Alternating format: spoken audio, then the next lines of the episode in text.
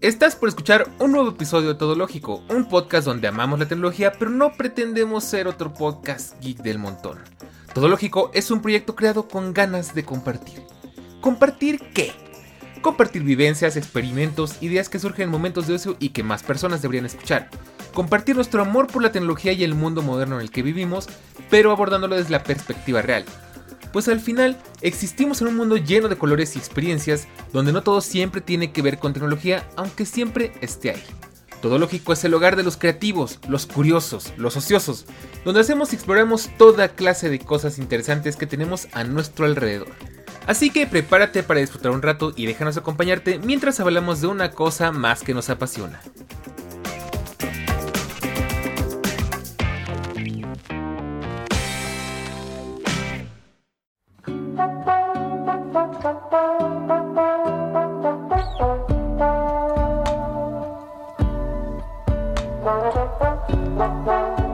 Es el caso de las alternativas de movilidad verdes y sustentables. Como ya platicábamos en el episodio de Propósitos Tech para este 2024, tenía pensado conseguir un nuevo scooter eléctrico y sorpresivamente cumplí este propósito mucho antes de lo esperado. Hoy tenemos el regreso de uno de los temas más escuchados de todo lógico, la movilidad personal, ecológica, sustentable y eléctrica de la mano de dos gadgets muy especiales.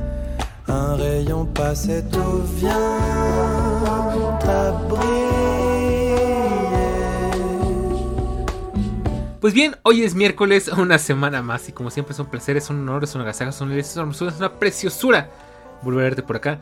Y si es tu primera vez, te invito a que te quedes porque vamos a platicar de uno de los temas más queridos y más escuchados en todo lógico, la movilidad ecológica, personal y eléctrica sustentable. Justamente ya tenemos varios episodios hablando de los scooters eléctricos. Y bueno, pues es que hoy tenemos el regreso de este tema de la mano de un super gadget que es el Ninebot Max G30 y es que, pues después de un ratito de estar platicando al respecto en, nuestros, nuestros propósitos tech del 2024, conseguí este gadget mucho antes de lo esperado. Hoy les voy a platicar cómo fue que lo conseguí, qué experiencias he tenido al respecto. Y es que estoy muy emocionado porque hoy no me quise aguantar las ganas, vengo de probarlo y dije, ¿sabes qué? Creo que merece la pena grabarlo en vivo y en directo con todas las emociones, con todas las experiencias a flor de piel y muy recientes. Y es que bueno, vengo literalmente hace un par de horas de probarlo. Y te quiero platicar el día de hoy de cómo estuvo la experiencia, qué notado de diferente, qué notado de bueno, qué notado de malo. Ya tenemos varios episodios hablando de, gadgets de ese estilo. En algunos episodios hablamos hace unos cuantos meses del Mi Scooter One S. Y es un tema que yo sé que mucha gente le gustó. Y bueno, el episodio de hoy justamente va de una nueva como un renacimiento de este tema, donde hablamos de un nuevo scooter muchísimo mejor que el One te voy adelantando. Y bueno, pues volviendo al tema del scooter, pues yo te voy a contar un poquito al respecto. Desde luego, este episodio merece una secuela donde platique más a detalle, más a fondo, con más experiencia, mis, valga la redundancia, experiencias eh, más profundas utilizando este nuevo scooter, el Ninebot Max G30. Eh, hoy, el día, hoy, el día de hoy, perdón, estamos hablando de mis primeras experiencias. Desde luego no son mis primeras son de scooter, porque pues si quieres escuchar el chisme completo, pues vete a escuchar los episodios donde hablamos de ¿puede el scooter eléctrico sustituir al automóvil? Y por ahí algo, hay algún otro que hablé, de hecho son dos o tres más o menos donde hablamos de este tema. Pero hoy estamos, como ya te decía, pues eh, platicando una experiencia diferente, porque a diferencia del Mi Scooter One S, Hoy tenemos entre manos uno muchísimo mejor. De hecho, es, era, era el tope de gama de, de Ninebot y de los mejores scooters que te podías comprar. Sigue siendo de los mejores, pero em, hay uno que le supera un poquito en, todos los sentidos, en prestaciones, en seguridad, en precio, pero por muchísimo. Que es el, el G2 Max, pero ese te platicaré un poquito más adelante.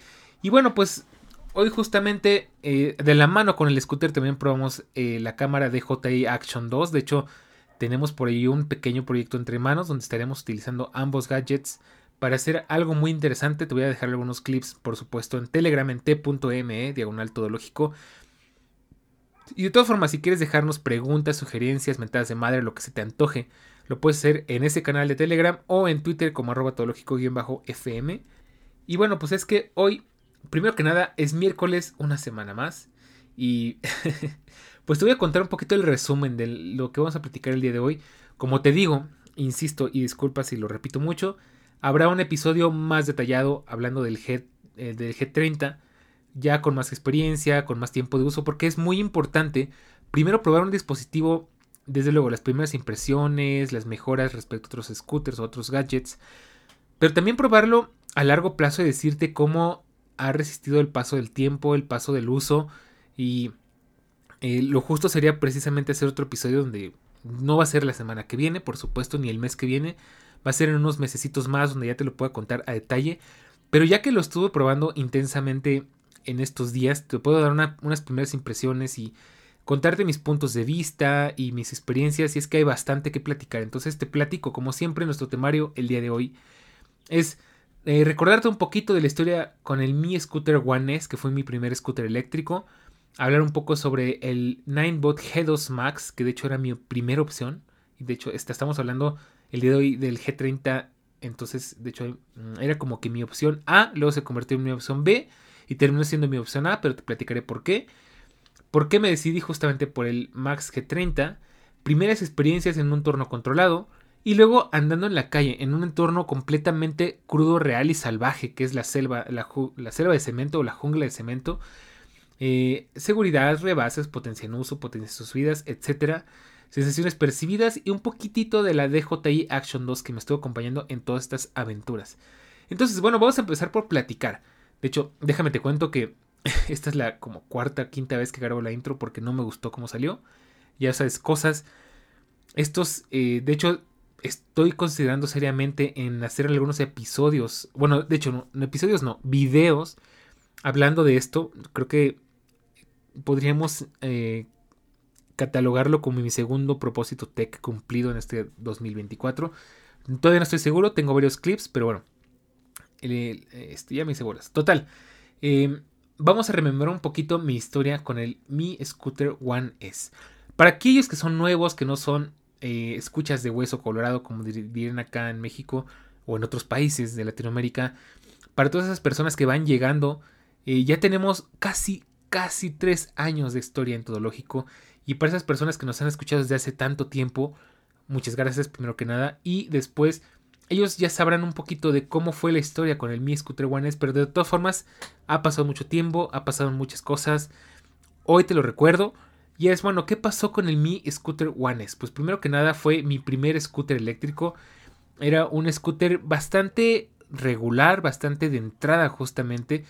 Y de hecho yo te diría hoy en día que los scooters de Xiaomi, exceptuando el, el Ultra creo que se llama, el, no, ni siquiera me acuerdo del nombre, pero es un scooter así loquísimo, la verdad, preciosísimo, pero que de hecho no es ni de los mejores. Em, ya te confirmo el nombre, se llama Xiaomi Scooter Eléctrico 4 Ultra, que es de los scooters más hermosos que he visto en mi vida. Hecho, está basado en otro modelo que no te, voy a decir cuál es porque no me acuerdo pero que es muy futurista, con unos acabados preciosos. Y bueno, exceptuando ese scooter que no es malo, pero por lo que cuesta es bastante caro y no creo que puedes conseguir cosas mejores eh, bueno, con ese precio, con ese dinero. Los Mi Scooters, de hecho por ahí creo que hay uno que sí es de 10 de ruedas de 10 pulgadas, pero bueno, te voy a recordar cómo estuvo el asunto. Tuve un scooter Mi de Xiaomi, Mi Scooter One S, que era un scooter como que de gama media con un motor de si no mal recuerdo, 350 watts, de una batería que me daba para unos más, bueno, en teoría 25 kilómetros, en la práctica como unos 15, como mucho 20, ya exigiéndole demasiado. Y fue un scooter en el que, bueno, si bien me divertí, exploré muchísimo, era mi primer acercamiento a este mundito de los scooters eléctricos, pues desde luego tenía muchas cosas que dejaban mucho que desear, desde luego era un scooter de que no tuve las mejores experiencias porque en ese si bien recordarán, me accidenté, me caí, me fracturé un codo y cosas que ya pasaron afortunadamente hace unos años. Y de hecho, justamente por eso me estuve tanto tiempo cuestionando si, si volver a conseguir un scooter o no. Pero bueno, en esos entonces, ¿qué descubrí de ese mi scooter One S? Que era un scooter eh, regular, o sea, ni demasiado bueno ni demasiado malo. Era así como, quieres algo para irte metiendo a este mundito, no quieres gastar mucho dinero, está bien, pero no era de lo mejor, o sea, al final tenía varios defectos, varias cositas que lo hacían eh, no muy bueno, por no decir que malo, porque malo, malo no es. Y curiosamente hoy que estuve haciendo estos, estas experiencias, estos experimentos con el G30 Max, Max G30, perdón, encontré muchas personas usando ese scooter. Y es que no está mal, pero es muy básico. Recordemos un poquito de lo que platicamos en esos entonces, que un muy buen scooter, un scooter seguro, eh, confiable, que sea realmente bueno, que no sea nada más un juguete o algo muy casual, primero que nada tiene que cumplir con unos tres requisitos muy importantes. Potencia, tamaño de las ruedas y alcance. Entonces, en este caso el One S era un scooter con ruedas de 8.5 pulgadas, eh, con eh, ruedas de aire pero con cámara, hace como les da una bicicleta, con una autonomía de 20 kilómetros, más o menos 25 según la, eh, el manual, y con eh, una potencia de, motor de 350 watts, que pues no es mucho realmente. No era malo, pero tampoco era maravilloso. De hecho, muy importante aclarar que de hecho este scooter tiene una limitación de peso de unos 80 kilos. Y eso es muy importante porque quiere decir que tienes que ser una persona muy ligera para poderlo usar, o de plano un niño o algo así. Y desde luego eso no se adecua a, muchas, a muchos perfiles, a muchas personas. Entonces, ¿qué pasó con ese scooter? Pues que lo estuve probando un ratito, Pasé muy buenos ratos y también pasé unos ratos muy desagradables, un punto y aparte lo del accidente. Te conté cómo viajé de un lugar a otro, cómo eh, atravesé varios barrios en la Ciudad de México, eh, cómo usé el scooter por ciclovías, por calles, por lugares empinados y demás. Y pues sí estaba más o menos bien, más o menos eh, daba el ancho, pero había muchas cosas en las que le faltaba mucho, ¿no? Entonces, justamente hoy que estuve probando el G30, me di cuenta de que, vaya, o sea, es, una diferencia abismal. Entonces, bueno, vamos a hablar un poquito del G30. Después, de todas formas, te voy a ir dando pequeñas comparaciones respecto al One S y el G30. ¿Y por qué lo voy a hacer? No porque te quiera vender uno u otro, sino porque mucha gente justo empieza con un scooter como el de Xiaomi, con el, el One S, o el Lite, o el Pro en el mejor de los casos. De hecho, déjame decirte que el Pro está muy caro y puedes conseguir algo mejor por ese precio. Pero justo para darte una idea, y de hecho vamos a empezar por platicar algo muy interesante, y es que en mi investigación, porque es una investigación bastante extensa respecto al Max G30, eh, había un, youtuber que te recomiendo muchísimo si quieres ver temas de scooters, bicicletas eléctricas, demás inventos así eh, DIY o hazlo tú mismo reparaciones de coches y demás, que es un canal muy bueno que se llama Bisat o en, o en español Bicesat, así con C y con S, eh, donde justo te hablan de mucho de esto. Y es que este chico, que desde luego desconozco su nombre, decía, es que el, mi, el, perdón, el Ninebot Max G30 no es un scooter que le recomendaría a cualquier persona. ¿Por qué? Porque si es tu primer scooter eléctrico no lo vas a valorar mucho, no vas a entender la importancia que tiene la, las capacidades, la calidad que tiene. Porque si, si es tu primer scooter, desde luego es una excelente opción. No te voy a decir que no lo compres. Pero te vas a dar cuenta de lo bueno que es después de haber probado algunos de estos scooters más comerciales. Desde luego, hay algunos que cuestan más o menos lo mismo y tienen otras capacidades, doble motor, más potencia, más velocidad. Pero si te quieres ir por lo seguro, y de hecho, sobre todo en Ciudad de, bueno, sí, Ciudad de México y en México, eh, hay pocas opciones. De hecho, eh, hay algunos por ahí que venden sus, marcas, que de hecho diría yo más bien que es un rebranding. Eh, chinos con marcas no medio mexicanas, los scooters de Xiaomi, los scooters de Ninebot, los scooters de Segway, alguno que otro por ahí, pero no hay muchas, no hay muchas alternativas. De hecho, creo yo que en el mundo hispano, España es de los lugares donde es como una potencia mundial en scooters. Porque tienen muchas opciones, muchas alternativas, muchas regulaciones. De hecho, se me hace muy interesante cómo en España se han tomado muy en serio este tema de los scooters. Y es algo que ojalá viéramos en México, pero tú sabes cómo es, cómo es Latinoamérica y tú sabes cómo es eh, un poquito lo, lo mucho que no les importa a los políticos porque hay otros temas, hay otras agendas y demás. Yo le veo mucho futuro a esto después de todo porque es una alternativa muy interesante a la movilidad tradicional, o sea, al transporte público, al automóvil y sobre todo yo creo que al automóvil, que es a lo que más se asemeja. Ya te, ya te recuerdo que justo tenemos un episodio hablando de puede el scooter eléctrico sustituir al automóvil y te conté que de hecho no en todos los casos, o sea, sí lo puedes sustituir en cosas muy específicas como ir a un lugar cercano, como hacer cosas en un, en un lugar, en un radio muy pequeño de la ciudad, pero que te evita tomar el coche, que te evita eh, pagar estacionamientos, gastar en gasolina y demás. Si te quieres ir mucho más lejos, desde luego no sería una opción en diferentes situaciones como el clima, como eh, demás cosas, ¿no? Al final un scooter mm, todavía tiene algunos huecos que rellenar, pero justamente para situaciones como lo que le dicen con muters o, o con mutadores, que es gente que va de un lugar a otro y regresa y realmente con un scooter está más que bien porque no va demasiado lejos, va a unos 10, 5 kilómetros de distancia, eh, llega a un lugar donde puede meterse con el scooter, puede cargarlo y demás. Y de hecho déjame decirte que justo la adquisición de este scooter fue precisamente basado en una experiencia. Yo ya lo tenía en mente desde hace un ratito y es que descubrí un modelo muy interesante de justo de la misma marca de Ninebot. Y es que eh, por allí una vez eh, haciendo mis investigaciones, andando de curioso y así, encontré un scooter muy, pero muy interesante y estuve a punto de comprarlo, pero al final decidí no hacerlo porque era bastante caro.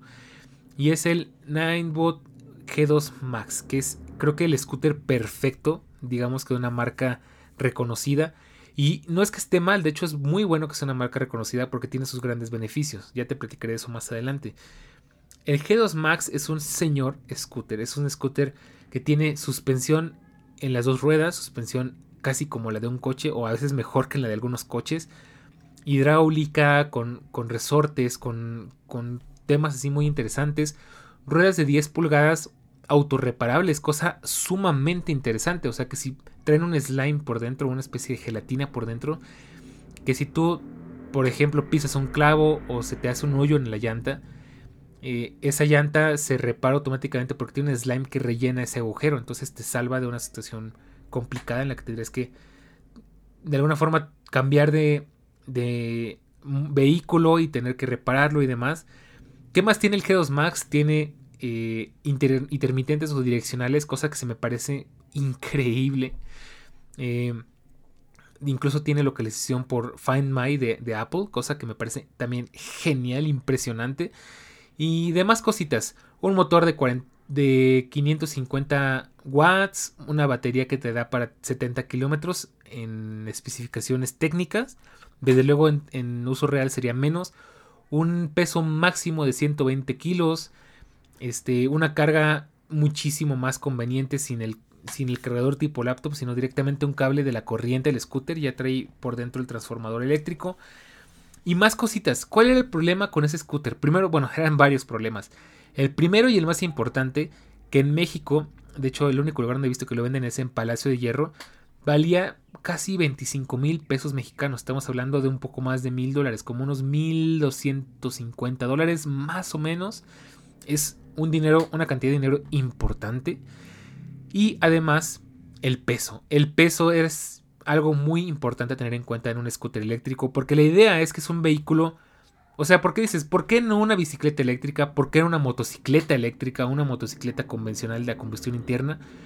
Porque el scooter tiene la gran ventaja de que es muy portátil, lo puedes plegar, lo puedes doblar y subirlo al automóvil, subirlo por escaleras, meterlo a tiendas, meterlo en tu casa sin ningún problema, a diferencia de una bicicleta o una moto en la que sería mucho más complicado hacer eso.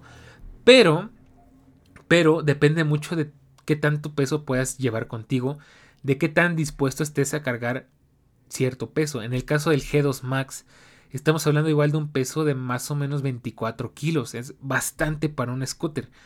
Que si bien se justifica con todo lo que te cuento, la suspensión doble, el alcance, la potencia del motor, que la verdad es que es una cosa fenomenal, el precio y el peso hacen que sea un scooter difícil de tomar en cuenta. Entonces, eh, al final, bueno, ¿qué pasó con ese scooter? Te cuento un poquito, pues lo encontré, le di muchas vueltas, de hecho dije, voy a tomarme una semanita para pensarlo, de hecho este, no tenía el crédito suficiente para comprarlo, voy a pensarlo, voy a ver si consigo el crédito, bueno, el aumento en la línea de crédito, porque pagarlo de contado es un sacrificio enorme.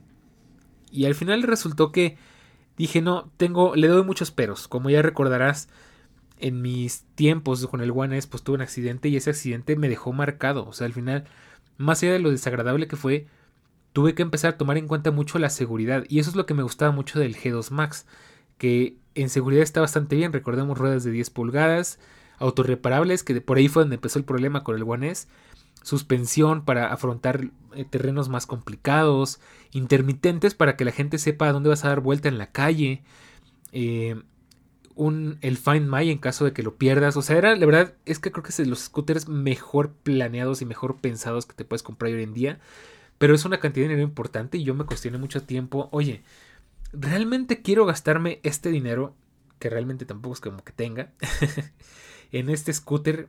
Y pues dije, ¿sabes qué? Yo creo que mi mayor problema con este, con este scooter es precisamente la seguridad. Entonces, de hecho, empezó muy mal el asunto porque dije, vamos a investigar, vamos a preguntar en comunidades y en foros qué tan probable es tener un accidente, cómo evitar un accidente, cómo protegerte. Y pues la cosa empezó bastante mal. De hecho, por ahí hay un video, hay un canal que se llama Llega Videos, que justo es otro canal que habla mucho de scooters eléctricos, de bicicletas eléctricas y demás. Y yo por ahí hace algunos meses había visto que esta persona es un, es un señor, yo diría que de unos cuarenta y tantos años, tuvo un accidente en un scooter y no había querido verlo porque no le había dado mucha importancia, pero en, esas, en esos días que estuve considerando el, el G2 Max, dije, pues a ver, vamos a meternos a su canal, vamos a ver qué fue lo que le pasó. Y precisamente, para sorpresa de nadie, tuvo un accidente grabando un video con un scooter. Se cayó y se fracturó la clavícula, cosa que se me hace... Bueno, nunca lo he experimentado, pero tampoco quiero hacerlo. Pero más o menos me hago una idea de cómo es y es de las cosas más dolorosas que te pueden pasar. Le fue mal en el sentido de que pues, tuvieron que operarlo, ponerle una pequeña prótesis que mantuviera todo en su lugar. Eh, una recuperación larga con fisioterapia y demás. Al final la clavícula no es un lugar tan sensible como en mi caso el codo. Pero de todas formas es un accidente grave, es un accidente que requiere una cirugía. Y me dejó un muy mal sabor de boca a pesar de que este señor, la verdad, tenía una actitud muy positiva, se ve que tuvo mucha gente que lo estuvo apoyando durante todo este transcurso del accidente hasta la recuperación. Un video muy al estilo de cómo romperse un hueso aquí en Todo Lógico, donde platica sus experiencias eh, en la, desde, que lo, desde que estuvo el accidente hasta que se recuperó. Si te da curiosidad, te recomiendo verlo, aunque es un poquito, un poquito aburrido si no te llama demasiado la atención el tema. Y pues total que hablaba de eso y dije, ay, pues yo no quisiera arriesgarme a tener un accidente de ese estilo, ¿no? Y como que al final te queda un poquito ese mal sabor de boca, sobre todo sabiendo que yo ya tuve un accidente serio. Luego dije, ok, vamos a darle otra oportunidad al tema. Entro a Reddit en el, en el subreddit de scooters eléctricos. Y lo primero que me aparece es una persona que no sé cómo le hizo, no sé qué estaba haciendo. Se accidentó en un scooter y quedó hecho pomada. O sea, literal tenía varios huesos rotos, estaba en cama, lleno de moretones, lleno de sangre. Y yo, bueno, ¿qué rayos, no? dije, bueno, vamos a suponer que es un caso aislado. Y dije, bueno, vamos a seguir buscando, vamos a seguir investigando. Y me parece un hilo o un, este, un tema. Ustedes cuenten cuáles han sido sus peores experiencias en un scooter eléctrico. Yo estoy en cama ahorita con varios huesos rotos, pero quería saber si, si alguien más ha tenido accidentes graves.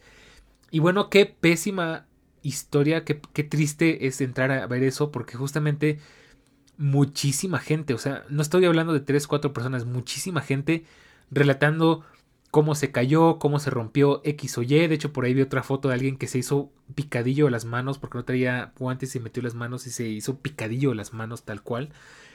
De gente contando cómo le atropellaron, cómo se cayó, cómo se rompió una pierna, cómo se rompió las costillas, cómo se rompieron casi que el cuello. Y yo dije, no, puede ser, esto es una trampa mortal. De hecho, mucha gente decía es que para tener un scooter o tienes que tener un muy buen seguro médico o estar completamente loco, porque es de muy alto riesgo y eso me queda clarísimo. Y después de ver todo eso, primero que nada quedé muy asustado y segundo, dije, oye, pues al final me la dejaron muy barata. O sea, ese accidente que tuve me la dejaron bastante barata comparado con las historias de terror que estoy leyendo aquí. Y luego encontré un comentario bastante acertado, bastante bueno, en el que dice, justamente, al final los accidentes pasan porque hay gente que le tiene demasiada fe a esas dos pequeñas ruedas que están soportando su peso a una alta velocidad. Y es que es muy cierto, hay mucha gente que no se protege, no usa casco, no usa rodilleras, coderas y demás eras. Y van a una velocidad muy alta y pues en algún accidente se caen, los atropellan, les pasa algo y no tienen protección y les va muy mal. En mi caso solamente fue una... Es que hasta se ve barato, se escucha muy poco lo que me pasó comparado con eso. Eh, una fractura que se curó con un yeso tres semanas y un poquito de rehabilitación me la dejaron muy barata. Y de hecho, déjame decirte que el One S se me hace un scooter bastante inseguro. Yo no te lo recomendaría el día de hoy. Pero bueno, después de hacer toda esa investigación, después de quedarme bien preocupado, bien espantado, dije, ok, a ver, vamos a tomarlo con más calma. Y vamos a tomarlo con otra filosofía. Porque si nos vamos a esas, también podríamos eh, decir lo mismo de eh, ¿cuántas personas han tenido eh, accidentes en coche? Y no, pues yo perdí un coche, maté a tres personas, se incendió mi carro, por poquito no la cuento, y hay tantas historias, tantos incluso videos de accidentes de coches, que si es tu primera vez manejando y te pones a ver eso, desde luego te vas a espantar, te vas a traumar y no vas a querer saber nada de un coche en mucho tiempo. Entonces no se trata de eso. Y lo mismo lo podemos aplicar a gente que va conduciendo en bicicleta, que va caminando, o sea, al final los accidentes pasan y creo que mucho tiene que ver con el, cuidado y la precaución que tengas tú como transeúnte, como ciclista, como scooterista, por, por así decirle. Y llegué a una conclusión muy interesante y es que sí, si bien tuvo un accidente, un accidente bastante desafortunado, bastante feo, un accidente en el que yo no, no fui imprudente, simplemente fue un accidente que sucedió y ya. Y te puede pasar manejando, caminando, nadando o como sea, al final los accidentes pasan y no estamos exentos de que nos suceda algún día. Toco madera.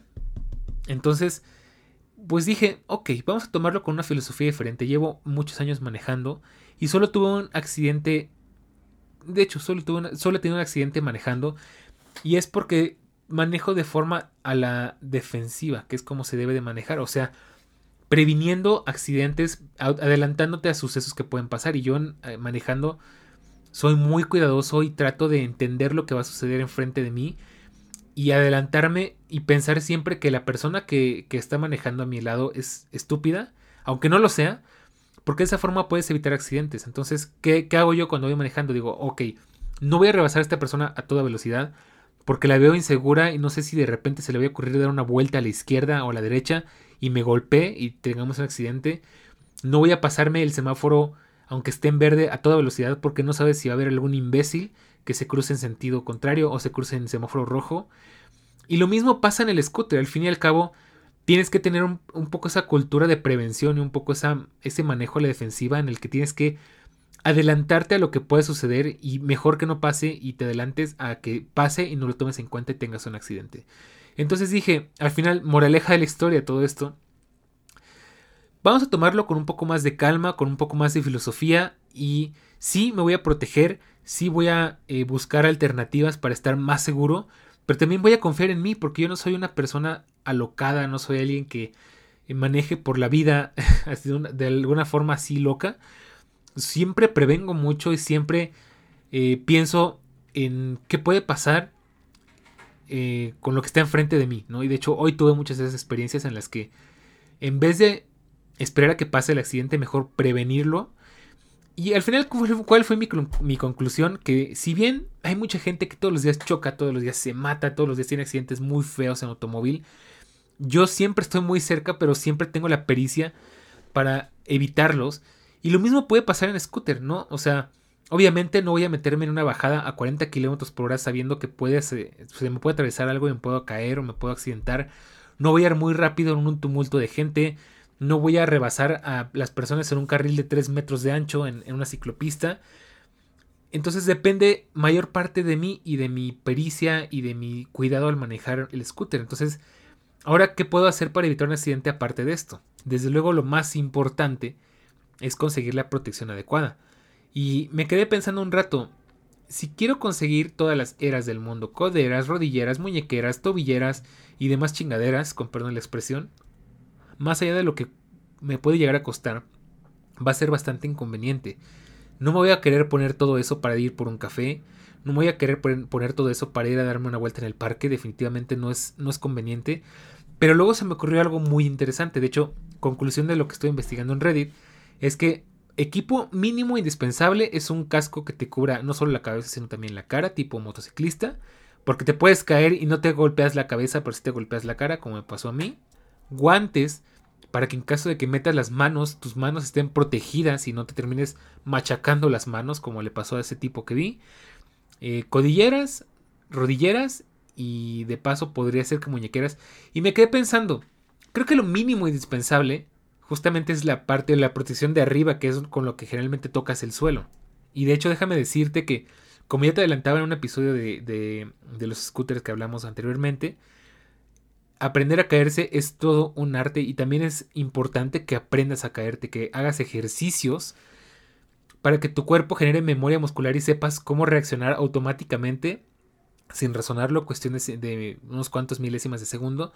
En caso de que tengas un accidente, saber cómo vas a mover tu cuerpo para disipar la energía y que esa energía no, no afecte tu cuerpo y tengas una herida o algo por el estilo. Entonces, pues ya analizando todo esto, dije, ok, primero que nada, cosa muy interesante, el día que me caí, yo ya tengo un poco de memoria muscular porque anduve en bici muchísimos años y aprendí justamente a no meter las manos cuando te caes porque si metes las manos, lo más probable es que tengas un esguince o una fractura en las muñecas y no queremos eso. Entonces, hice bien en meterle el brazo. El problema fue que la, velocidad era tan alta, a pesar de que iba relativamente despacio, y la fuerza de la caída fue tan rápida, tan fuerte, que no alcancé a, girar para disipar la energía. Pero aún así hice lo correcto, metí el brazo y eso fue lo que me salvó de algo quizás más grave, porque si metes la mano, lo que puede pasar es que se te fracture o la muñeca o por extensión por el rebote, se te fractura el codo y eso conlleva un esguince y es algo muchísimo más difícil de resolver. Entonces,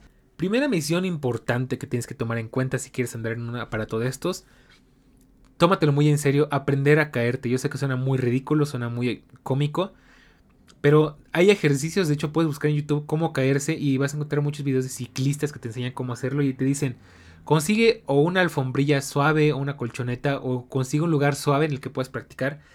Y lo primero que tienes que hacer es practicar la caída lateral, ¿no? El, caerte y el saber cómo girar sobre tu propio cuerpo, el caer de frente y saber cómo reaccionar sobre tu propio cuerpo para disipar esa energía y que la energía al final no rebote en tu cuerpo y te genere un daño considerable. Entonces, esa es la primera cosa importante. Segunda cosa importante, yo a decirte que si bien sé cómo caerme, no lo sé del todo, no soy un experto, tengo que practicar un poco más, ya que esté en el gimnasio seguramente lo haré. Eh, pero segunda cosa muy importante, al final esto no es a prueba de fallas, esto no es una garantía de que vas a salir sano y salvo. Entonces me quedé pensando, como no quiero ponerme unas cuatro o seis cosas al mismo tiempo cada vez que voy a subirme al scooter, lo que tengo que hacer es conseguir protección superior. O sea, en vez de conseguir protección para skaters, para patinadores, ¿por qué no conseguir un, chaleco o una chaqueta de motociclista? Que ya de hecho viene justamente pensada para caídas más fuertes que las que te puedes provocar en un scooter o más o menos del nivel. Que trae protección en el pecho, en los hombros, en los codos, en las manos. Y es una simple, un chaleco que te pones como si fuera una playera o una chamarra. Y te quitas de estar poniéndote mil cosas a la vez que después te tienes que quitar. Lo cual hace muy poco conveniente y te hace evitar usarlo. O, de plano usar el scooter sin protección. Entonces creo que esas es de mis cosas eh, que no lo he conseguido. No te voy a hacer, eh, no te voy a mentir, no lo he conseguido. Porque estoy en fase de pruebas. Estoy tratando de, de procurar espacios controlados eh, de, hacer cosas más o menos seguras, pero ya que tenga todo eso ya puedo probar con más confianza el meterme a terrenos más difíciles, a meterme en calles. Al final, desde luego, estas protecciones no te hacen invencible, entonces siempre hay que tener cuidado, pero ese es mi primer punto principal. El aprender a caerte y el conseguir la protección adecuada. Eh, haciendo el recuento, casco que te cubra la cara, un buen casco. Eh, en mi caso creo que lo más conveniente es una chaqueta de motociclista, no de cuero, sino de esas que traen como que sus bumpers, ¿no? Sus, eh, sus protecciones en, las partes importantes del cuerpo. Por ahí también te recomiendan guantes, muy importante. Y lo que sí podría quizás, quizás eh, omitir son botas, porque si te vas a caer generalmente no vas a poder meter los pies, pero bueno, también es recomendable, mucha gente recomienda comprar botas de motociclista o quizás por lo menos unas botas que procuren que si pisas en, a alta velocidad no tengas un esguince una, o una fractura o una torcedura de tobillo. Entonces creo que eso es lo principal. Desde luego eso es creo que la parte más cara de conseguir un scooter.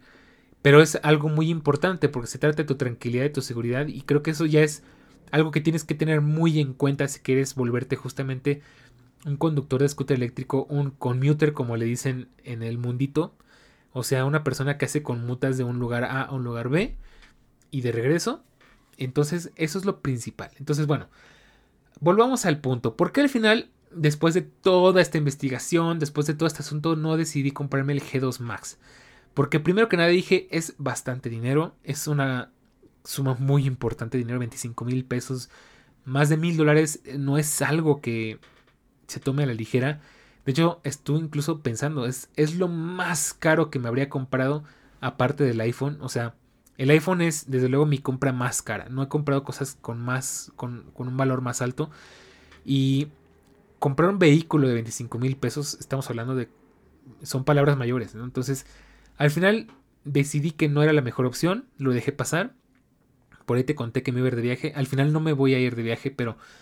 Encontré el G, el Max G30 en nuestro queridísimo promo descuentos en mi queridísima tienda Palacio de Hierro con un señor descuento, un descuento del 50%. De hecho, te había dicho que justamente el G30 lo podías encontrar un poco más barato. Generalmente vale unos 20 mil 500 pesos, unos un poquito más de mil dólares. Pero como no es el modelo más nuevo ni el modelo tope de gama, que lo fue mucho tiempo, de hecho es el G30 LP. Ahorita te explico qué es el LP. Dejó de ser el modelo tope de gama porque ahora el G2 Max es el tope de gama y realmente es todo lo que puedes pedir en un scooter eléctrico. Entonces, el G2, el G30 al final lo conseguí a un super precio en Palacio de Hierro. Quizás si, si te apures, igual lo puedes encontrar todavía. En pesos mexicanos, al final terminó costando de 20.500 a solo 11.000 pesos. O sea, una ganga. Y de hecho dije, realmente no tengo el dinero, no es como que tenga mucho de qué agarrarme, pero dije, esta es una oportunidad que no puedo dejar pasar. Si me espero, Posiblemente lo consiga con un descuento, pero no creo que lo vuelva a conseguir con tan buen descuento. Y es muchísimo menos de lo que pensaba gastarme por el G2 Max. Entonces dije, vamos a hacerlo, vamos a tomar el riesgo y vamos a comprarlo. Y, la verdad, yo soy fan de Palacio de Hierro, son muy buenos. O sea, yo sé que tienen cosas caras, pero tienen unas excelentes ofertas en gadgets y en tecnología. Y esta no fue la excepción. Entonces, para mi buena suerte, de hecho me llegó un poquito antes de lo esperado. Y por eso estamos haciendo este episodio de hoy, porque pude probarlo en diferentes ambientes. Y pues, ¿qué te puedo contar acerca de este eh, Electric Scooter o el Kick Scooter Max, eh, Max G30? Y bueno, te voy a explicar un poquito qué especificaciones tiene el G30 a diferencia del One S y del G2 Max. De hecho, nombres muy complicados porque G2 Max suena a una gama menor que el G30, pero al final es una, la, como que la mejor gama que te puede ofrecer Ninebot, que al final es Ninebot es eh, es como lo que dicen algunos, el Apple de los scooters eléctricos es la marca número uno de scooters eléctricos. Entonces, bueno, ¿qué pasa con el G30? El G30 tiene un motor de 350 watts, no, de hecho 450 watts. Y muy importante, como siempre, recordarte que la potencia nominal es la que importa, no la potencia máxima, porque máxima tiene 700 watts, pero es como en los coches, no te importa si llega a 300 km por hora, lo que te importa es el torque y, el caballaje, pero sobre todo el torque. Y lo mismo pasa aquí. El G30 tiene una potencia nominal de 450 watts, o sea, es la potencia mínima que te va a poder entregar en la mayoría de las circunstancias o en, circunstancias normales. Entonces, primera cosa a tomar en cuenta, segunda a tomar en cuenta, tiene una autonomía de 40 kilómetros, que es bastante decente. Eh, tiene este una batería más o menos grandecita.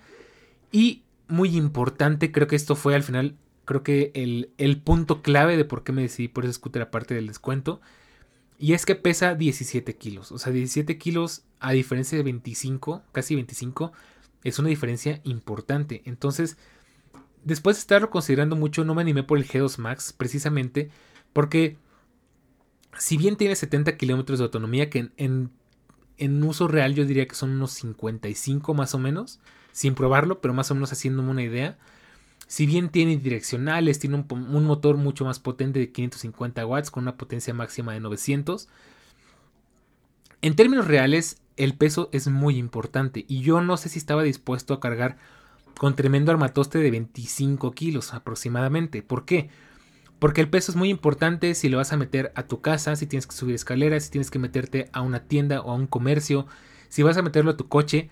Es un peso muy importante. Para hacerte una idea, un garrafón de agua este, pesa 20 kilos y es bastante pesado. Entonces ahora imagínate un scooter de 25. Entonces, al final creo que ese es el, punto clave del G30, que es muchísimo más liviano y al final dije, yo no necesito 70 kilómetros de autonomía porque yo no voy tan lejos. Yo, si bien aprecio mucho la suspensión, no me pienso meter a terrenos complicados, o sea, es para uso de calle y está más que bien. Eh, las intermitentes, pues es más una chuchería. Por ahí también tiene claxon eléctrico, pero también se me hace un poquito más un, añadido eh, de lujo que otra cosa. Lo único que sí le, sí le hago, pues como que sí le doy la razón un poco más al G2 Max es que tiene las llantas autorreparables con ese slime que te cuento, que de hecho no es algo que no puedas conseguir. Tú puedes comprar una lata que vale unos 200 pesos, unos 10 eh, dólares aproximadamente, un poquito más, un poquito menos en Amazon y se lo puedes meter tu llanta también de bicicleta o de scooter sin ningún problema. Y el, lo del Find My, pero igual lo de Find My es muy fácil de resolver. Le metes un AirTag abres la tapa de abajo, le metes un AirTag y resuelto. O sea, tampoco es tan complicado de resolver. Entonces, al final creo que para mis necesidades particulares, yo que no voy a andar muy lejos, que no voy a ir muy lejos, de hecho, me hubiera, me hubiera gustado decirte, ah, con este scooter puedo ir a donde se me antoje, puedo tomar rutas complicadas, puedo hacer cosas locas. Pero en la vida real no se puede porque la ciudad no está preparada para eso. Entonces, hay lugares a los que simplemente y perdón que lo diga así, es un suicidio meterte con un scooter. Y no importa si traes el G2 Max, no importa si traes un scooter que llega a 50 km por hora con doble motor, con una potencia de 2000 watts, no importa porque va a ser una plataforma muy pequeña con unas dos rueditas, por más grandes que sean, van a superar unos 10, 11, quizás 12 pulgadas, aunque el estándar es de 10. Entonces no es un scooter en el que te puedes meter en lugares donde te puedes meter en un automóvil o en una motocicleta convencional. Entonces, para mis necesidades particulares, como yo no voy a conmutar, o sea, no voy a ir todos los días a un lugar lejano, a 10 kilómetros o 15 kilómetros de casa, eh, no tengo, que no tenga coche, que no tenga muchas cosas. Para mi necesidad está perfecto el G30, porque el G2 Max, si bien es un señor scooter, mucha gente dice que es el Mercedes-Benz de los scooters, no vale la pena para lo que yo lo quiero. Y tan sencillo como decirte, con lo que cuesta el G30, el G2 Max, me compro dos G30 y todavía me sobra dinero. Y bastante. Entonces, al final fue la elección ideal, el G30. Y bueno, pues te cuento, ¿qué es lo que he encontrado respecto al G30 en relación al One S? Eh, desde luego el G2 Max no lo he probado, aunque me puede hacer una idea respecto a este. Porque de hecho es más o menos la misma plataforma. De hecho, déjame contarte que el G30 por muchos años fue el scooter perfecto para mucha gente, fue el scooter de diario para mucha gente y no para alguien como yo que solamente se puede comprar uno y con mucho esfuerzo, sino para gente que se ha dedicado a probar este, bastantes decenas o incluso diría que cientos de scooters y resolvió justo que este es de los mejores porque tiene un excelente precio, una excelente capacidad, excelentes prestaciones, es liviano, está muy bien hecho y bueno, ¿y por qué es todo esto? Porque bueno, descubrí el día de hoy que justamente primeras experiencias con el G30 es que en relación al One S no tiene absolutamente nada que ver desde, desde el inicio. O sea, son ruedas de 10 pulgadas a diferencia de las de los Mi Scooters que son de 8.5. Ruedas tubeless, o sea, sin cámara, o sea, son mucho más fáciles de mantener y de reparar en caso de que se te lleguen a pinchar. Son como las de un coche a fin de cuentas en las que el rin o la rueda hace el sello para que el neumático se hinche en términos más internacionales, si así lo quieres. Y eso lo hace mucho más seguro, desde luego se siente mucho más grande, tienes mucho más espacio donde poner los pies. De hecho, ahora veo los One o los Mi Scooters y los veo como de juguete porque son mucho más cortos, mucho más angostos, ruedas mucho más pequeñas. Entonces, de hecho, yo ya te voy diciendo de una vez, no te recomiendo un scooter de este estilo, un, Mi Scooter con ruedas de 8.5 pulgadas, porque a menos que lo quieras para cosas muy casuales, como dar una vuelta en el parque o como para prestárselo a tu hijo, para jugar y así. Si lo quieres para un uso real en ciudad y, haciendo conmutas precisamente, no vale la pena. Eh, y en este caso justo el G30 tiene todas esas cosas corregidas. Siente mucho más sólido, mucho más seguro, mucho más confiable, mucho mejor armado. De hecho tiene varias cositas que, que al One nunca, bueno, que a los Mi Scooters no se les han podido resolver.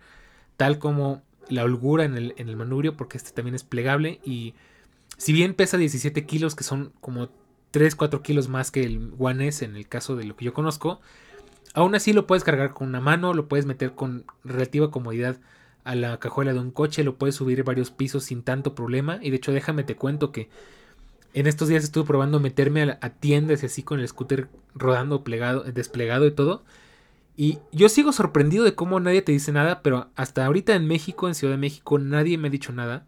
Al contrario, es muy bonito porque despierta mucha curiosidad. O sea, a mí me sigue fascinando eso de que vas por la calle y la gente te pregunta, oye, ¿y cómo va este scooter? Este, ¿Qué distancias tiene? ¿Qué velocidad alcanza? Ver a los niños sorprendidos de, ah, mira, ese scooter, es cómo, se ve, ¿no? Y la gente viéndote, eh, saludando. O sea, es una cosa muy interesante. Ahí sí te puedo decir que hoy disfruté mucho mi ciudad porque todavía conservamos esa inocencia, esa belleza de la curiosidad.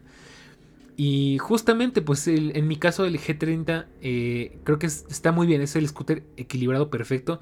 Pero déjame te explico un poquito lo del G30 LP, porque no es la versión más, potencia, más, más potente del G30. El G30 tiene una pequeña historia y es que hace algunos años se lanzó así como el Ninebot G30 bueno, Ninebot Max G30, y es que era prácticamente un G2 Max, con una distancia de 60 kilómetros, con un peso mínimo de 100 y cacho este, kilogramos, con el mismo motor, eso sí, pero costaba lo que hoy cuesta el G2 Max. Entonces, lo que hicieron en Segway para poderlo hacer más vendible es que bajaron el precio, le quitaron un poco de batería y de ahí salió el LP que solo tiene 40 kilómetros de autonomía, que de hecho en práctica yo le daría unos 25 30 como mucho dependiendo de las condiciones del terreno, del, viento en contra, del peso del conductor.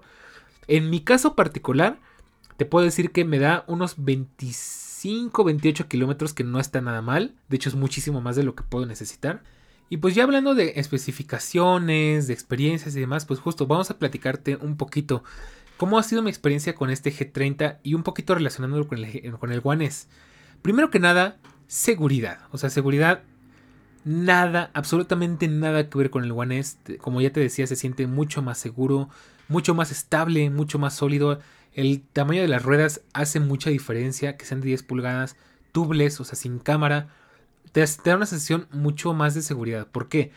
Porque con ese tamaño de ruedas puedes pasar por obstáculos más grandes, puedes pasar por agujeros más pronunciados y tienes la suficiente estabilidad para poder sortearlos. Eso es, eso es muy importante porque recordemos que mi accidente fue justo porque caí en un agujero que el, que mi scooter One S no pudo resolver. Entonces, en este caso sí está bastante bien.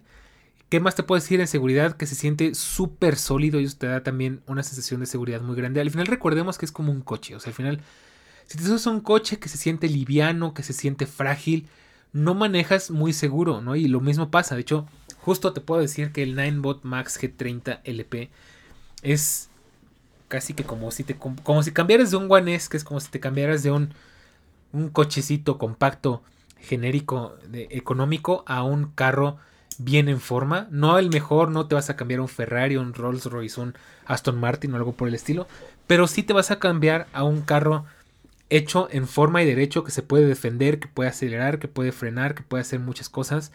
Entonces justamente te sientes mucho más seguro, mucho más confiado. Sin embargo, no te da esa sensación de sobreseguridad, ¿no? O sea, desde luego, quizás hay scooters que sean mucho más seguros, con más suspensión. Probablemente el G2 Max te dé una sensación de más seguridad precisamente por la suspensión. Pero en, en, términos generales se siente muchísimo mejor. O sea, al final te puedes subir. Y a mí lo que me sorprendió desde la primera vez que me subí en la tienda, en el scooter, es que te puedes subir y, mantener el equilibrio sin moverte, cosa que me parece increíble. Desde luego, por el tamaño de ruedas del, del One S, no te da esa posibilidad. O sea, tú te subes y pierdes el equilibrio rápidamente porque necesitas la inercia y el movimiento y el balance para poder equilibrarte. En este caso, no. ¿Qué te dice esto? Que en, movimiento va a ser más fácil mantener el equilibrio, primero. Segundo, eh, bueno, te voy a contar un poquito mi experiencia del día de hoy, esta semana que lo estuve probando en mis primeras experiencias e impresiones. Y es que otra cosa que me parece súper interesante, y aquí de hecho hay que recalcar, este scooter es tracción trasera, a diferencia de los de, Xiaomi que son tracción delantera. No te puedo explicar exactamente cuál es la diferencia o cuál es la ventaja de, de, que empuje en vez de jalar, o sea, de que la tracción sea trasera en vez de delantera, pero te da una sensación de más seguridad. De hecho, creo que mucho de que este scooter se siente tan capaz es justo que tiene un potente motor en la parte trasera que te ayuda justo a empujarte en las curvas, a empujarte en las subidas y también muy importante a defenderte en situaciones de calle. Y de esto hoy fue de las hoy fue justo de las cosas que estuve probando y es que en el One S anduve en la calle algunas veces y me daba mucho miedo andar en calle precisamente porque daba miedo en el sentido de que no te puedes defender, no puedes ir muy rápido, si quieres hacer un rebase, si quieres un poquito uh, agarrar una velocidad buena para que los coches no te alcancen tan rápido. En el One S solo tienes una potencia, una velocidad máxima de 25 km por hora. A diferencia de este, digo, a menos que nos esté escuchando en España, que sí están regulados todos a 25. En el caso de México, el Kick Scooter Max, One, eh, Max G30 LP llega hasta 30 km por hora de serie. Que sí, a lo mejor lo puedes trucar y puedes hacerle cosas así, que desde luego yo nunca te recomiendo hacerlo porque eh, comprometes la duración de la batería, la, resistencia del, motor y demás. Pero 30 kilómetros me parece suficiente. O sea, ni es demasiado ni es poco. Es, es el equilibrio perfecto. Y es que justo hoy eh, tuve que hacer varios rebases en ciclopistas. Tuve que agarrar calles en las que no había ciclovía. Tuve que eh, pasar vehículos. Tuve que sortear obstáculos. Y el hecho de poder llegar a 30 kilómetros por hora, la verdad es que te da mucha seguridad. Te hace sentir mucho más protegido, porque quiere decir que puedes ir más rápido, puedes pasar a las personas que van más lento mucho más rápido y reincorporarte a la vía mucho más rápido. Que puedes hacer cruces cuando tienes que atravesar calles mucho más rápido, salir del peligro lo antes posible. Y justo creo que eso es lo que más me gustó. Eso, esa es una sensación de seguridad muy importante. Y también, de hecho, déjame decirte que, eh, bueno, vamos a hablar primero de potencia en subida y luego hablamos de potencia, digo, perdón, de potencia en, plano y luego en subida. Hablando de velocidad, justamente, un poquito más allá de los rebases, em, yo te puedo decir que en la mayoría de los casos ir a 20, 25 kilómetros por hora es más que suficiente. O sea, se siente bastante bien. El scooter lo puede hacer sin ningún problema. De hecho, la aceleración es bastante buena. Y no está nada mal. De hecho, eh, yo estuve haciendo algunos tramos a 15, a 20 kilómetros por ahí, me sentía cómodo, me sentía seguro, me sentía bastante bien. Pero pues tienes la ventaja de que puedes subir a 30 kilómetros por hora si hace falta. Yo no te lo recomiendo hacerlo en todas circunstancias, en todos los casos, porque recordemos que si bien 30 kilómetros por hora en un coche no suena como mucho, en un coche si de hecho puedes hacer el ejercicio de buscar accidentes a baja velocidad, y si chocas con un automóvil a 30 km por hora, aunque parezca poco, contra un objeto sólido, contra un objeto estático como una barda, un árbol, un poste, te llevas un golpe muy importante. Entonces imagínate en scooter, si te llegas a chocar con algo, si te llegas a caer a 30 km por hora, aunque suene poco, te puede ir bastante mal. Entonces, digo, desde luego por eso hablamos de las protecciones, de la cultura, de, del saber caer y demás. Pero aún así, 30 kilómetros por hora es bastante si no estás en un lugar seguro y más o menos controlado. Entonces, lo ideal para mí es ir a 20, 25 kilómetros por hora como mucho. En casos necesarios, hacer un rebase, atravesar un cruce peligroso, 30 kilómetros por hora está bien. Yo creo que de hecho justo para eso está pensado. Y eso está bastante bien. Ahora, eso es en lo plano, pero ¿qué tal en su vida? En su vida es muy diferente porque ahí fue donde más me sorprendió fue donde más dije, esto era lo que yo debía haber conseguido desde un inicio. Esto fue, eh, este fue el scooter que debía haber comprado. Tal vez la historia sea diferente, aunque en esos entonces costaba lo que ahorita vale el G2 Max. Entonces, en su vida es como pasa el asunto. Déjame recordarte que soy una persona bastante corpulenta, de un metro ochenta y tres, con un peso por arriba de 100 kilos. Este, y pues desde luego el scooter mientras más peso lleve, pues más trabajo le va a costar. Pero aún así yo estoy increíblemente sorprendido de lo capaz que es este scooter. ¿Por qué? Porque tomé subidas inclinadas, subidas de más de 20%, que es lo que te promete el scooter, de 30 a 35%, y el scooter puede. De hecho, en una subida regular, así de 20, de 15 grados, sin ningún problema subes a mínimo unos 15 o 20 kilómetros por hora. Y en subidas muy empinadas puede hacerlo quizás a unos 10, pero no tienes que bajarte a dar la patada como ha pasado con el One S, que cualquier subida le parecía un reto y era muy complicado. Eso es algo bastante bueno. Que si bien no te diría agárralo para irte a, la montaña, para subir cuestas muy empinadas, tal vez para eso el G2 Max, a, digo, bueno, a reserva de probarlo, podría funcionar mejor. Pero en ciudades relativamente planas, en, en lo general, como Ciudad de México, en terrenos no tan complicados, la verdad es que hace un excelente trabajo. Entonces, en, ese parte, en esa parte también yo quedé bastante sorprendido, bastante contento. Y, de, y pues, ¿qué más te puedo contar al respecto? Pues creo que poco más. O sea, la velocidad es muy buena. ¿Qué cosas le añadiría? Precisamente tal vez un poco de suspensión. Aunque déjame decirte que en, en césped, en, en empedrados y demás, si bien es un poquito incómodo porque vibra y sientes como que las grietas y todo eso, no es imposible, no te, no te sientes tan vulnerable como por ejemplo en el scooter que cualquier topecito más levantado de lo normal, cualquier cosa más, más dispareja de lo normal puede resultar un problema.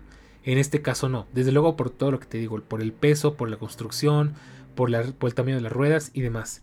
Entonces, en general se siente bastante bien y de hecho te puedo decir que la sensación eh, percibida de calidad me parece bastante buena. Creo que es una excelente opción si quieres realmente conseguir un buen scooter sin gastar demasiado dinero, si quieres algo bien hecho, algo que de hecho tiene buenas, tiene muchas refacciones, tiene mucho soporte. De hecho, déjame decirte que la aplicación de Ninebot es muy buena. Tan buena que te registra, por ejemplo, la temperatura, la autonomía, el kilometraje real, así como tal cual como un coche, ¿no? ¿Cuántos kilómetros has recorrido con ese scooter? Eh, te da actualizaciones de seguridad, actualizaciones de software, te da, eh, incluso puedes registrar tus rutas y marcar como em, récords personales. Y me encanta porque está muy bien hecho. O sea, de hecho en el iPhone me sorprendió porque todo eso en el, en el iPhone te lo muestra en Always on Display en la Dynamic Island.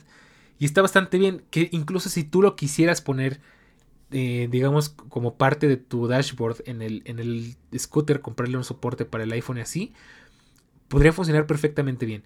Entonces, todo eso está bastante bien. Me encanta todo lo que ofrece ese scooter bastante bien. De hecho, me parece. Te podría decir que sí es casi casi que como el Mercedes-Benz de los scooters. Desde luego no es el mejor, no es el más seguro, no es el más potente, pero es lo mejor que te puedes conseguir por el precio, por la calidad que te ofrece. Y si es el caso como yo, que lo encuentres a un súper descuento, no te lo pienses mucho si realmente quieres uno. Que desde luego yo sí te recomiendo analizarlo bien. Si tu entorno lo, lo lo propicia, o sea, si vives en un lugar donde tengas las condiciones, puedas andar en áreas seguras, puedas hacer eso, está bien. Por ejemplo, en zonas donde yo estoy, pues no es muy recomendable porque las calles no están pensadas para andar ni en bicicleta ni en scooter y no hay carriles confinados.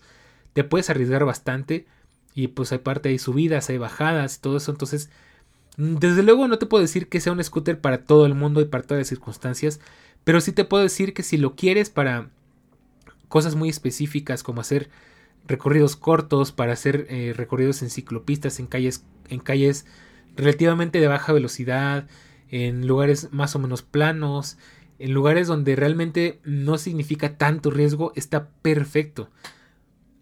Y de hecho aquí yo siempre voy a responder una pregunta que mucha gente me hace. Es que yo vivo en una colonia en la que no hay ciclopista, en la que vivo en calles empinadas, en las que pues el espacio para circular es muy pequeño.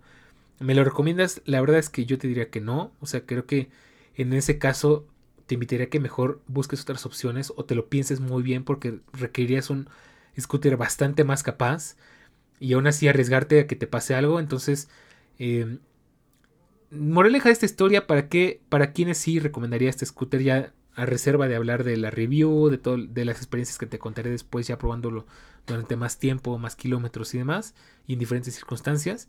En lo que te puedo platicar que he experimentado el día de hoy es que te lo recomiendo para alguien que, que viva en un lugar relativamente plano, que tenga eh, lugares, calles de baja velocidad para automóviles, con carriles confinados para bicicletas.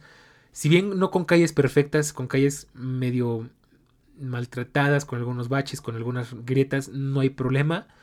No te lo recomendaría para personas, como dije, con terrenos complicados, con circulación complicada, con, eh, con ese tipo de circunstancias, ¿no? Pero en general, bastante bien, incluso como juguete. Si lo quieres llevar a un parque o algo así, está sobradísimo. Y pues eso es lo que te puedo platicar el video. Y ya deja, termino de contarte que justamente he hecho algunos videitos con la DJI Action 2. Te, te compartí algunos en el canal de Telegram. Y es que son una gozada. O sea, son unos videitos preciosos, muy ASMR, donde traté de no hacer ruido, de no hablar. Para que tú disfrutes el recorrido conmigo. Y justo hoy estuve revisando varios de esos videos y son una cosa preciosa, muy relajantes. Eh, ya iremos por ahí haciendo algunas cositas. Este, de hecho, tenemos la idea de subir más videos de estos. Da con el tiempo, con más pruebas y demás. Y pues eso es lo que te puedo platicar el día de hoy. Si quieres saber más, espérate un ratito más a que hagamos la experiencia total. Pero te puedo decir por hoy que estoy muy contento con esta adquisición. Es un excelente gadget, es un excelente scooter que te puedo recomendar. Eh, de todo corazón, realmente es un, es un muy buen gadget casi con ningún problema. El quizás el único problema que le podía encontrar es que tarda bastante en cargar. Tarda más o menos de 0 a 100, yo diría que como unas 6-7 horas. Del 40% al 100% me tardó como unas 3-4 horas. Entonces no te lo tomes como que ahí voy, me tomo un café, se carga y me regreso si voy muy lejos. Mm, no tanto. Pero fuera de eso está bastante bien. Creo que los veintitantos, casi 30 kilómetros que te da es bastante bueno para un scooter. Y pues nada, si bien ya no me fui de viaje, pues te puedo decir que fue un, una excelente adquisición. Estoy muy emocionado y espero pronto poderte contar mis experiencias. Ya tengo, te, digo, mucho que probar. Y pues eso es todo por el video y espero que hayas disfrutado mucho este episodio, que lo hayas, que hayas em, aprendido cosas nuevas. Desde luego si tienes dudas, preguntas, sugerencias, mentadas de madre, lo que tú quieras, desde, eh, como, como, siempre nos lo puedes dejar en el canal Telegram en t.me diagonal todológico o en arroba todológico-fm en X o en Twitter. Y pues por el día de hoy nos vamos despidiendo. Nos escuchamos en el siguiente episodio porque todavía hay muchas cosas que platicar. Y pues ya sabes que esto es Todológico donde hablamos de la tecnología, de la web y del mundo, de todo un poco. Cuídate mucho y nos escuchamos en el próximo programa.